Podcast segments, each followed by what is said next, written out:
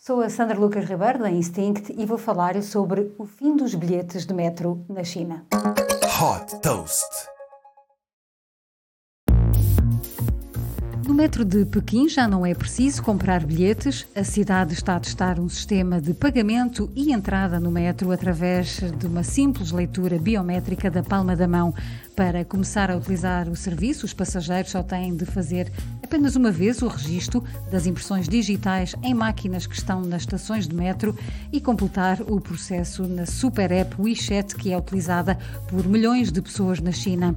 Depois disso, sempre que utilizarem o metro, Basta passar a mão por cima dos scans instalados nos torniquetes das estações e o pagamento é feito automaticamente através da conta do WeChat. O sistema está disponível para os passageiros que viajam entre o centro de Pequim e o aeroporto internacional Daxing.